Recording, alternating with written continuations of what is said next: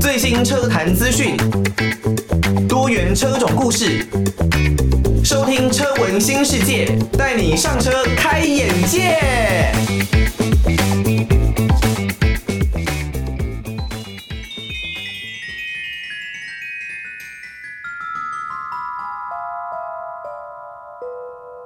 我的心中有一个理想的国度，在那里，所有的一切都是完美的，每一个人的脸上都挂着灿烂的笑容。那里是我们的乌托邦。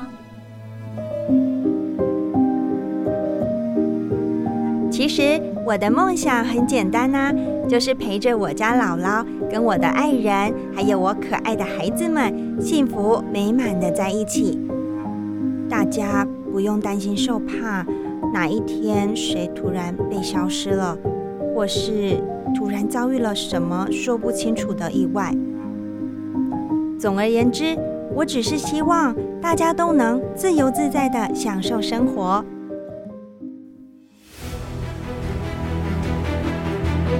不要开玩笑了。这是什么奇怪的政策？这个社会是病了吗？这样的体制与规定根本就没有人性可言啊！大家都有很多想法，我甚至有很多好点子。你不愿意听我说？那好，我可以用一首歌唱给你听。哎，不用想这么多啦，尽情随音乐摇摆就对啦。让我们大声唱歌，大声欢呼！你想说什么就大声说出来吧。音符的律动，词曲的创作，为我们带来精彩丰富的生活。在你的播放清单里，有没有一首歌也唱出了你心目中的向往，说出了你想说的话，成为了专属于你的音乐乌托邦？音乐乌托邦征文活动即日起到十一月三十号，电子邮箱寄到 lili 三二九 at ms 四五点 hinet 点 net，l i l i 三二九 at ms 四五点 h i n e t 点 n e t，纸本信件寄到北门邮政一七零零号信箱，北门邮政幺七零零号信箱。欢迎听众朋友们与王琦分享哪一首歌曲是你的音乐乌托邦。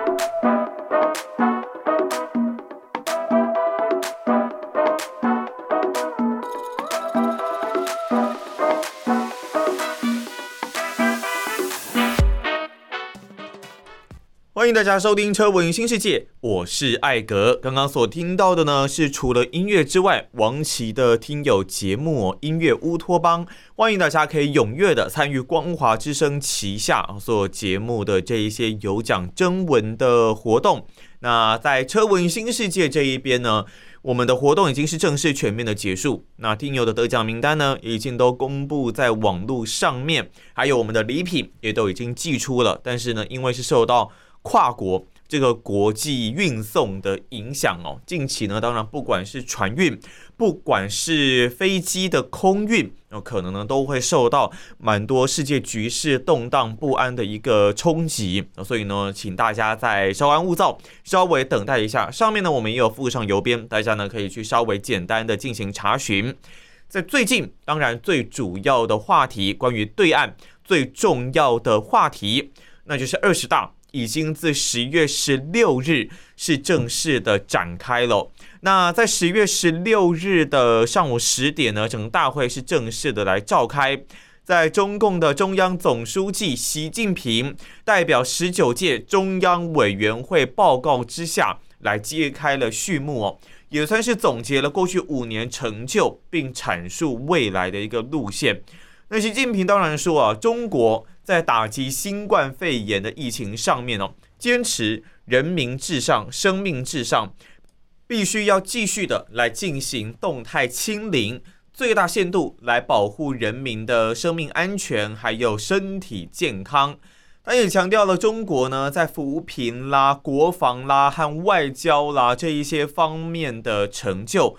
并指出呢，反腐败斗争取得压倒性的一个胜利哦，确实啦，他在二十大之前呢，抓了包括了孙立军团伙啦、傅政华的这一些人哦，所以也确实，这的确是他的政绩之一啦。那在这里呢，我们稍微简单的分几个类别来讲一下关于习近平他的态度大概是什么。包括了新冠肺炎的疫情、国际的关系、香港的问题、台湾的问题，还有经济方面，他有哪一些的想法哦？来自于周兴哲的歌曲《终于了解自由》，我们相信对岸的听友呢，对岸的民众应该都是很渴望能够有自由决定事情的权利哦。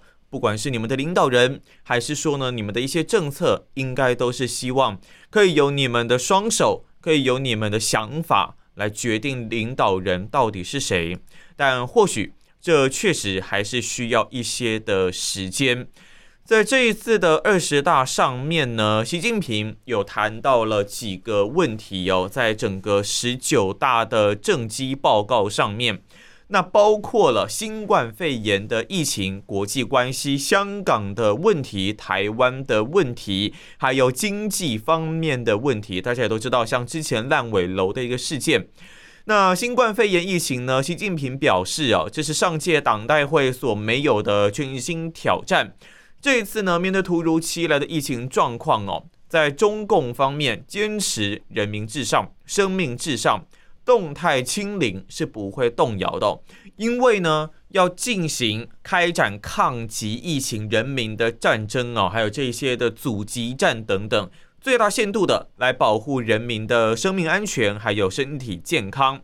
那目前呢，他也认为成效是非常的好。在国际关系上面哦，今年增加的提法是始终根据事情本身的非曲直决定自己的立场还有政策。要维护国际关系的基本准则。那么这个提法呢，是在俄罗斯入侵乌克兰后，中国逐渐形成的一个提法，在官方层面来反复的出现，外界解读为中国试图在俄罗斯跟西方之间找到平衡点哦，避免被指视为偏向俄罗斯。再来呢，则是面对香港问题哦。香港问题呢，被视为过去五年的主要政绩之一哦，篇幅是明显多出上一届的报告。习近平表示哦，面对香港的局势动荡变化，中国依照宪法跟基本法有效实施对特别行政区的全面管制权，落实爱国者治港的原则。香港局势目前是由乱到治。但当然，对于香港的民众而言呢，绝对是不认同这一件事情哦。毕竟呢，整个自由是被剥夺的。那目前都是要听命于中国。很多人会说呢，香港然后在这样子被收归之后，接下来就准备轮到台湾。所以呢，在台湾问题的措辞上，习近平这边也是有变化的。原本在十九大报告中呢，并没有提及武力二字。只提出说要挫败台独以及九二共识、两岸一家亲，但是呢，在二十大的报告措辞呢有大幅的变化。毕竟呢，近几个月来，或是说今年，整个两岸的关系呢确实是恶化的。他说呢，解决台湾问题是中国人自己的事情，要由中国人来决定。我们坚持以最大诚意，尽最大的努力，争取和平统一的前景。但再来这句话是关键，他说绝对不承诺放弃使用武力，保留采取一切必要措施的选项。这针对的是外部势力干涉和极少数台独分裂分子以及他们的分裂活动，绝非要针对广大的台湾同胞。在七十二页的完整报告中呢，依然还是提到了九二共识。当然，对于这样的说法，台湾的陆委会也是有做出回应啊。他们表明呢，维持台海以及区域的和平稳定是两岸的共同责任，要坚定捍卫国家主权不退让，守护民主自由不妥协，兵戎相见绝对不是两岸的选项。陆委会表明哦，中共。面对国际情势剧烈的变动，以及内部社会经济挑战之际，对台湾的政策始终没有新的思路，还有正确的判断。所以，我们还是希望两岸呢是能够和平的来进行对话，不要走到大家都不太愿意看到的那一步哦。那么在经济方面呢，习近平在报告中没有提及啊，房住不炒。相比五年前的报告，当时呢，他在报告中坚持房子是用来住的，不是用来炒的定位获得热烈的回响。但这次就没有做出这样子的一个宣示哦，因为过去两年呢，中国的房市在持续打压之下。面临大批的房企资金链断裂的问题哦，以及停贷潮带来的危机。今年经济持续低迷的状况哦，让不少地方已经开始放宽了部分的限制，以促进房市的回升。那在二十大上面，关于房地产市场，习近平在报告中也指出，要部署下一个阶段住房工作时啊，要加快建立多主体的供给、多渠道的保障。租购并举的住房制度。值得注意的是呢，虽然在口头报告中没有提到房住不炒，但是呢，在七十二页的完整报告里面呢，确实提到坚持房子是用来住的，而不是用来炒的定位哦。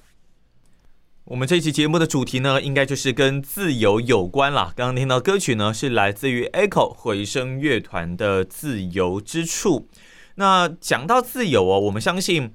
对岸的人民，对岸的听友，一定呢也都是希望可以享有完整的自由权利哦。那在这一次中共的二十大召开前呢，在整个对自由的争取可以说是来到了最高峰哦。有一位的民众呢，那目前这位民众应该大家上网查也都知道是哪一个人了。他在二十大之前竟然哦，在北京啊。海淀北三环的四通桥上面挂了两条白底红字的大型抗议的布条，上面的内容啊，可以说是非常的激进，直接挑战国家元首习近平。上面呢是写着“不要核酸，要吃饭”哦，是讲这个关于疫情啊，现在目前呢动态清零对于人民呢造成很大的影响。那另外呢，他也说。不要封锁，要自由；不要谎言，要尊严；不要文革，要改革；不要领袖，要选票；不做奴才，做公民。哇，完完全全是在争取民主体制的实现哦。另外一个白布条呢，则是写着“罢工、罢课、罢免独裁国贼习近平”。那尽管呢，这个横幅啊，很快的就被当局拆除，抗议者呢也是被带走。那很多人会说，真的很佩服这一位的抗议者哦，因为在中共的集权体制之下，带走会不会回得来，这没有人知道哦。那虽然处理得很快了，不过这个抗议布条的照片呢，跟影片都在网络上面哦，大家绝对都可以找到。不过呢。这主要还是针对网络自由开放的区域哦。那如果是在对岸里面的听友呢，可能会比较辛苦一点点呢，因为这次事件呢，引发了国外媒体相当大量的关注哦。各大的国外媒体呢，包括了美国，包括了英国媒体都有进行报道，但中共的外交部却说呢。大家有有听到毛宁讲的话吗？十月十四号他讲的，他说他并不知道有抗议的活动哦。那网络上，中共呢在事件发生之后，也是极力的来进行封锁。受到审查的词汇有包括了四通桥，还有北京横幅、勇士，或是不要核酸要吃饭等等哦，都是被对岸给封锁的。那微博呢，还把勇敢的人设为禁止搜索，后来的禁搜范围啊，更是扩大到了“勇敢”这两个字哦，甚至你只要查“桥”，就是独木桥的这个“桥”，单一字哦，也会遭到禁搜。另外，在北京的这个词呢，则是受到了严格的限制，搜索结果啊，仅限于。来自经过验证的账号的帖子，那这些账户呢，通常都是国家的媒体啦，或是政府的机构。所以呢，确实，因为在二十大之前，所以对于这一次的事件控管，我相信中共高层绝对是相当关注的，也是全面的监控的。不过，这就还是觉得非常非常的可惜哦，因为。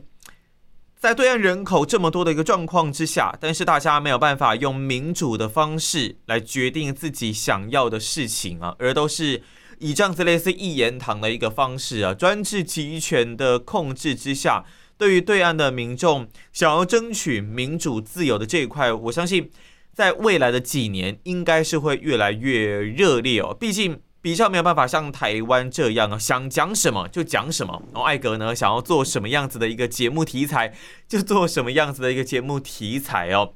之前呢，其实有很多的听友在跟艾格说，诶，觉得呃讲汽车啊，讲这些的内容还蛮有趣的，但是呢，是希望说可以有诶。能不能够有多一点不一样的声音哦？例如说，可能除了像我的来宾几乎都是男性嘛，有没有办法也有一些女性的来宾呢？所以呢，在这期的节目，我们真的就邀请到一位的女来宾哦。在歌曲过后，我们马上就来听听艾格与她的访谈吧。相信有很多的东方男性哦，可能都会有一种刻板的印象啦，那就是。好像女生开车很危险啊，很有可能是三宝啊什么之类的。所以呢，对岸的各位听友们，你们敲碗很久、引颈期盼的女性来宾来啦！我们这期节目呢，邀请到的是艾格的朋友，开车有六年左右的一个经验。目前担任整合行销业务的 Daisy，请他一起来跟大家分享一下，关于他呃在开车的一些经验啦，或者呢是自己哦，身为女性，可能对于安全驾驶有什么样的一些观念，还有呢也可以来平反一下关于大家说呃女生可能很多都是三宝啦这一类的说法。首先，让我们先欢迎 Daisy。Hello，主持人艾哥以及各位听众朋友，大家好，我是 Daisy。哇，听到这甜美声音，各位听众朋友应该是非常的开心啦。那欢迎车呃 Daisy 来到我们车文新世界的节目现场。一开始呃，先请 Daisy 稍微介绍一下你自己目前的一个工作状态，还有可能类别上面的一个状况。我自己的话是在广告公司，那负责整合行销的业务。那其实主要的话就是替品牌客户规划在数位广告上的一些行销投放的建议，这样子。数位广告投放的建议，所以说你要规划一些方针或是计划内容给他们，这样吗？对，可能就是帮要要做电视广告啊，还是做网络广告，YouTube 或者是找网红这些的建议，这样。哦，那你们有接过就是类似车子这一类的内容吗？车子有啊，因为我其实我上一份工作是在媒体端，所以就会有一些呃，像车车款品牌的推出新的车型的时候，就会请我们规划一些媒体的建议。诶、欸，那像是以车子这种东西来说啊，对于呃你们这一边在做一些行销方面，有没有推荐的一些最喜欢的媒介，或者最常使用的一些媒介管道啊，这样子？媒介其实还现在影音就是主流啊，所以其实很多车厂就是想要拍开箱影音试驾，或者是还有现在的趋势就是做一些知识的呃，像电动车的一些知识的宣导这样子。嗯，科普这一类的东西啦。那目前 Daisy 因为自己本身有在开车，所以你目前的车款大概是哪一辆车啊？我现在开的是福特的 Focus 二零一四年的，这是我第一台车。哦，二零一四，所以应该是代号是 MK 三的那一台。对，MK 三。呃，当初为什么会选这一辆车？嗯，因为这是我第一台车嘛，所以我觉得对安全来说是我的主要考量。那也是因为在买车之前的时候，在练车有一些就是小小的阴影，就是我之前 小小的阴影，这个是。这是什么状况呢？小小的阴影是 A 道吗？还是？对对对，差不多就是之前开呃 Toyota 的车的时候，就是一因为以前练车一定都会在现在停车场开始开个几圈嘛，对，那也会练习停车。那就在停车的时候呢，然后倒车的时候就不小心擦撞到一些墙角，凸起来的墙角，然后一下车看整个屁股就是这样，明明轻轻撞到就凹了一个大洞。所以我就天呐，觉得一定要找钣金厚一点的车。你你没有想说要怪一下，说这个车是怎样？是铝箔做的吗？为什么轻轻 A 一下就我就凹了一个大洞？不过呃，相信大家在新手练车的时候，应该都是会有多多少少都还是有类似这样子的一个经验嘛，所以才需要去做练习。那 Focus 它，当然我们都知道福特的这一类车款，它的安全性啊，然后钣金的厚度应该都能够符合呃 Daisy 的一个需求。那时候的价格也符合你的需求吗？对，因为我买的是两年的二手车，我是一六年购入的，OK，所以那时候的价格以两年车来说，其实我就觉得还不错。那时候大概买多少钱？那时候台币的话就是快五十万哦，快五十万还行。如果以二手车而言，而且它其实只有两年的话，应该还算是 OK。你那时候买的时候有先去试驾吗？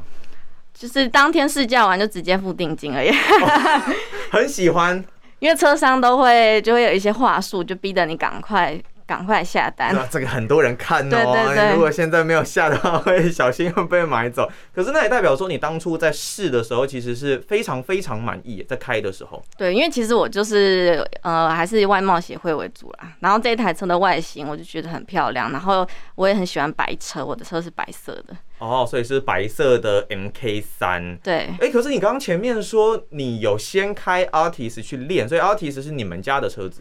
哦，男朋友的车子哦，男朋友的车子，然后就是先开那一辆，一开始先练，后来再自己买了 MK 三，没有想过说就干脆就开那一台 Altis 就好了吗？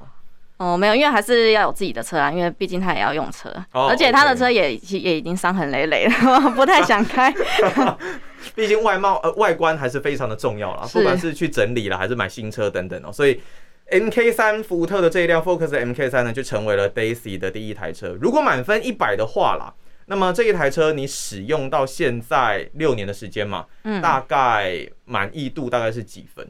我觉得有到八十分诶。哦，八十哦，蛮高的。对，真的有点 还蛮高的哦。因为这一款车以那个年代来讲，如果大家有去逛一些车友社团或者网络上随便搜寻一下，应该会有遇到一些的问题哦。开到现在有遇过什么状况吗？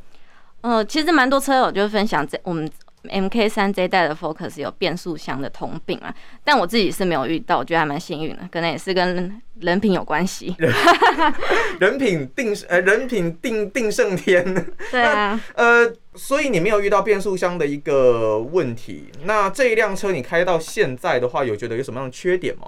嗯，虽然变速箱没有遇到问题，不过还有另外一个、呃、这一代的通病，就是呃，我有一次在市区要找车位的时候，那因为刚好其实路边停车也很难找，好不容易找到一个车位要停进去，我我车子都已经打斜了，录到 R 档，但是车子就直接给我没反应，就是变成一台只能前进不能后退的车子。哇哦！我这整个吓傻。然后变成我那一天，因为刚好又是礼拜天，车行的也没有开，所以我变变成那天晚上，我只能去停到一个荒郊野外，就是确保前后不会有车子的地方，就车头进去。对，然后隔天才去原厂检查。那检查过后就是 TCM 的电脑模组故障，那其实他们一个 reset 就就没事了，那也在保固内啊，所以也没有花到钱。哦，OK，不过反正 TCM 的话。那也算是遇到了变速箱的状况了啦，毕竟它就是控制变速箱换挡的一个模组。那个、那个、那一个年份，基本上在 MK 四之前，MK 三有一定的几率可能会遇到这一方面的问题哦。但目前福特给出的福利就是最长可以到十年的一个延长保固了，所以这也还算是有诚意去解决这个问题。那其实这个问题，我我之前上网查了一下，真的还蛮。影响还蛮大的，因为在美国那一边是有车主有提出诉讼啊什么之类的。不过如果开到现在没有什么状况的话，你现在车大概几公里啊？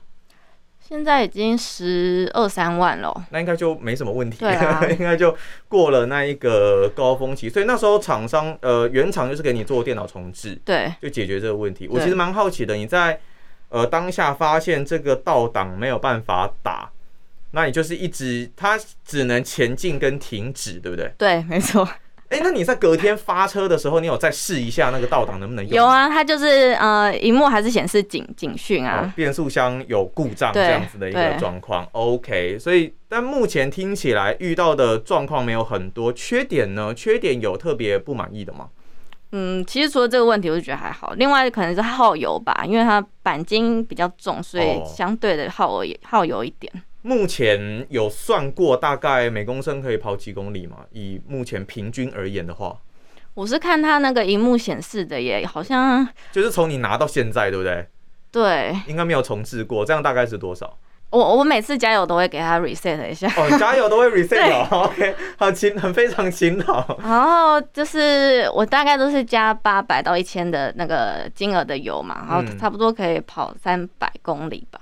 八百到一千，然后可以跑三百公里，蛮省的其实。真的吗？我觉得算省。但是因为它上面的油耗是写每公升可以跑八点六，这样应该是。哦，八点六其实蛮低的。对啊。八百，你是九五的嘛？对不对？对。然后八百到一千块可以跑三百公里，等于说你可以从大概台北跑到快台南。对，好，其实我觉得应该算不错了。如果跟一些比较大的车来相比的话，但是当然，如果你说跟现在这几这几年的这个年份啊，然后可能有一些油电啦，或者是呃新式引擎变速箱的车子来相比的话，当然还是会有一定的落差。不过每一个年代本来就是有每一个年代的车不一样的一个特性。那如果接下来的话，哦，假设假设我们不考虑。预算，你有一个自己的梦想中的车款吗？梦想中以品牌或者是外形的话，我觉得玛莎拉蒂是蛮帅的。玛莎拉蒂就对了，对，三叉戟，对，没错。呃，没有没有考虑保时捷吗？或是什么宾士、BMW、宝马这一些？因为这些其实我觉得路上太多了，我想我觉得应该要有点稀有性。哦，那你会想要买 Jaguar 吗？捷豹，Jaguar 也不错啊，也但是我觉得三叉比较帅，比爆帅就对对对。那呃，玛莎拉蒂在台湾哦，很多人会说，嗯，这个好像很多八加九在开，就比较多屁孩的感觉。你会 care 这一点吗？我我自己觉得还好吧。哦，你觉得还好？双 B 比较多吧。哎，不代表本节目立场，这个这是 Daisy 说的，不是我说的。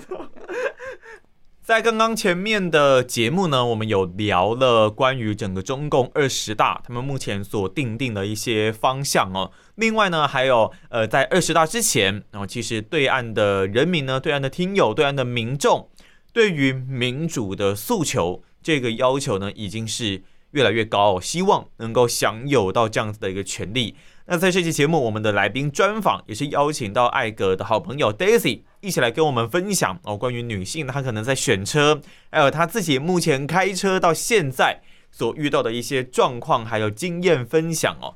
接下来在下一期的节目呢，我们就请她继续的来跟大家聊关于对于女性。对于在驾驶上面的一些观念，还有刻板印象，他有哪一些的看法哦？那以上呢是我们这期车闻新世界的节目内容，希望大家会喜欢。我们就下一节节目再见喽，拜拜。